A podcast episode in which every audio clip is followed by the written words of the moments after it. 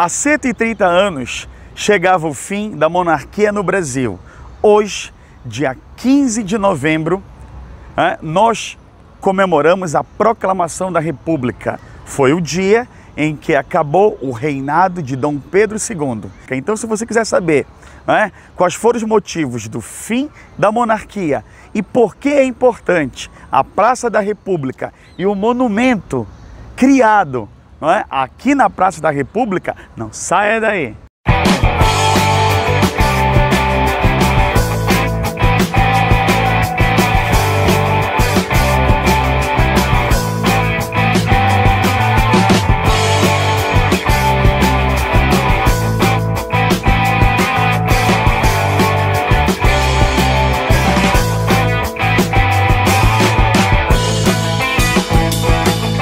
Para a gente entender a queda do império, a crise do segundo reinado, nós temos que entender quatro fatores. Um, a questão republicana, a questão religiosa, a questão militar e a questão abolicionista.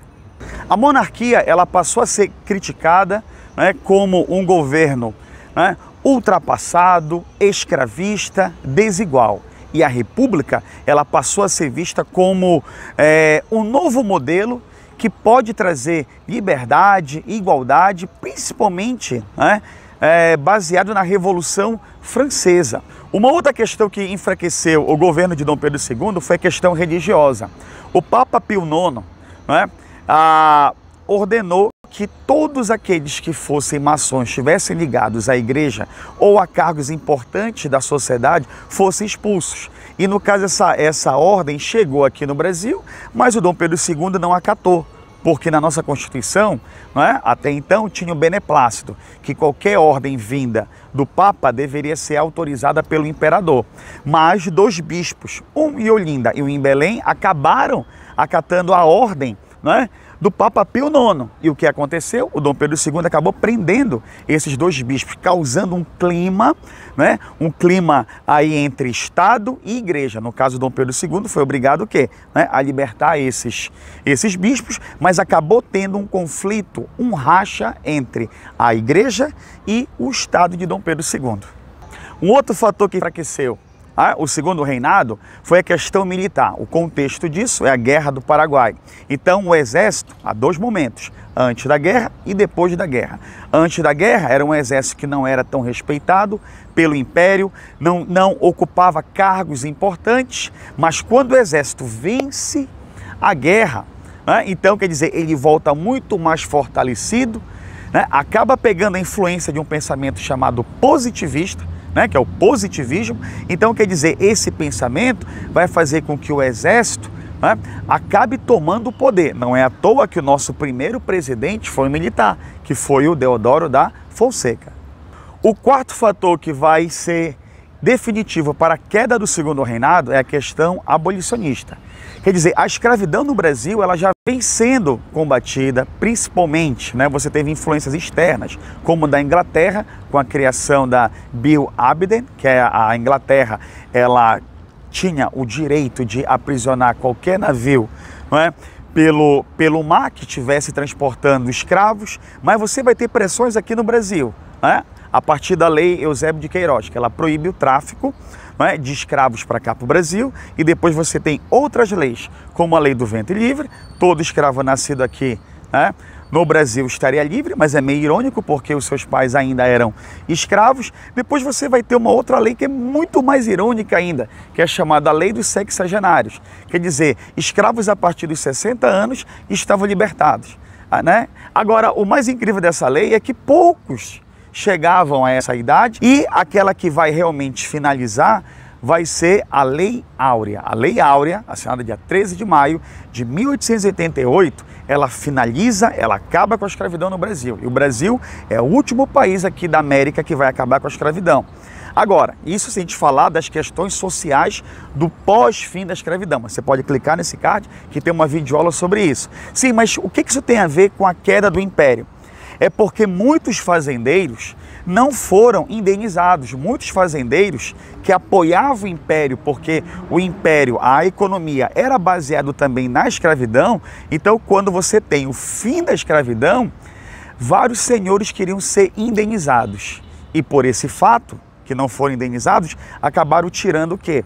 Não é? O apoio do império. Então, tanto é que a escravidão ela acaba em 1888 e o império cai em 1889. Eu estou aqui em Belém do Pará e é um local muito visitado pelas pessoas, mas poucos sabem a importância histórica desse local. Aqui já foi é, chamado Largo da Campina, depois foi, foi construído um armazém de pólvora, passou a ser chamado Largo da Pólvora e durante o Império foi chamado Praça Dom Pedro II. E tem mais uma curiosidade, aqui também já foi um cemitério. Tá? E no final do século XIX, com a proclamação da República, aqui foi rebatizado, chamado de, até hoje como é conhecido, Praça da República. Então agora nós vamos conhecer a história deste monumento aqui. Pouca gente sabe que aqui em cima, essa estátua bem aqui, tá? É uma mulher. E o nome dela é Marianne. Essa Marianne é em homenagem à Revolução Francesa, baseada em um quadro né, que é a liberdade guiando o povo. Então, quer dizer, a, a figura feminina ela se tornou o ponto central quando a gente falava de república. Então existem várias charges que vão chegando, até porque aqui no Brasil você vai ter o Partido Republicano e muitas charges que são criadas, você tem a Mariane, né? quer dizer, ela enfrentando o Império. Vou deixar algumas charges aí, tá? Quer dizer, a, a, a figura feminina, ela é relacionada à República. Foi feito em Belém do Pará um concurso para ser criado um monumento que mostrasse as ideias políticas sociais da República. E quem ganhou foi o escultor Michele San Sebastiano. Então, quer dizer, a obra que você, a, a, a, a obra que você vai ver aqui, não é? é? os símbolos que ele colocou, deveria representar é? a República e também é homenageado outros personagens que lutaram por uma república. Aqui você tem Tiradentes, você tem alguns políticos regionais que participaram do Partido Republicano. Então vamos conhecer agora né, este monumento aqui, né, em Belém do Pará, aqui na Praça da República. É, eu não sei se você consegue perceber, você tem aqui a Mariane, né? aqui tem em torno de 20 metros esse monumento e no braço dela no, você tem ali um gládio, né? Esse gládio é, é como se fosse um, uma espada de dois gumes muito utilizado pela legião romana. Então você vê ali, quer dizer, uma maneira protetora, uma maneira guerreira, ali que você tem a Mariane. Nós temos ali, ó, 15 de novembro de 1889, Benjamin Constant, que está ali no, ali no topo.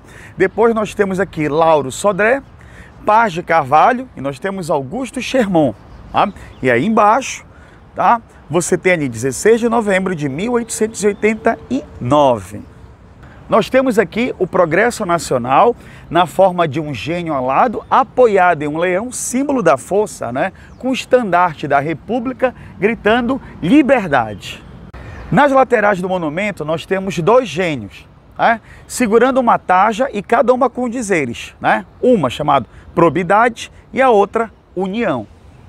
E do outro lado nós temos aqui o gênio, né, segurando uma taja, simbolizando união. O outro é probidade e aqui é união. E aqui nós temos ali os dizeres, olha, uma homenagem a Tiradentes, 21 de abril de 1792, que também lutou por uma república. E aqui nós temos um outro detalhe do monumento representando a história na forma de uma formosa mulher que registra na página de um grande livro sustentado por um pequeno gênio a data da proclamação da República. E aqui nós temos, né, 13 de março de 1894, Floriano Peixoto. Floriano Peixoto foi o segundo presidente militar da República. E aqui pelo monumento nós temos aqui o tradicional barrete frígio, símbolo da Revolução Francesa, que viera de origem grega, da Frígia, passando por Roma e for assumido como um símbolo pela Revolução Francesa de 1789. Nós temos um outro símbolo aqui, que é o fátio, né? Daí que vem, não é? Aqui simboliza, é, que daí que daí que surgiu a palavra fascismo. Nós temos aqui, né, o fátio que significa, né, um machado com vários feixes e simboliza o poder do Império Romano, né? E para finalizar esse vídeo, né, essa homenagem à proclamação da República, vou indicar dois livros. Um é este aqui, No Coração do Povo, Monumento à República em Belém, do professor né, Geraldo Mártir Coelho, foi meu professor lá na, na Federal quando eu fazia História. Então, todas essas informações foram tiradas daqui. Ele fez esse livro né, explicando a criação do monumento aqui da Praça da República. Um outro livro interessante sobre a República é esse aqui, A Formação das Almas, não é? Do José Murilo de Carvalho. É interessante esse aqui porque você tem a explicação da importância de como é necessário criar símbolos quando você tem um novo governo, uma nova forma de governo, então você precisa criar símbolos como bandeiras, como heróis, como foi no caso, não é? Do Tiradentes. Então vale a pena esse livro aqui. Então, meus amigos, eu espero que vocês tenham gostado desse especial da Proclamação da República, a, a, explicação desse monumento aqui em Belém do Pará. Então, se você gostou desse vídeo, curta, compartilha, não esqueça de assinar meu canal. Então, meus amigos, até a próxima. Tchau!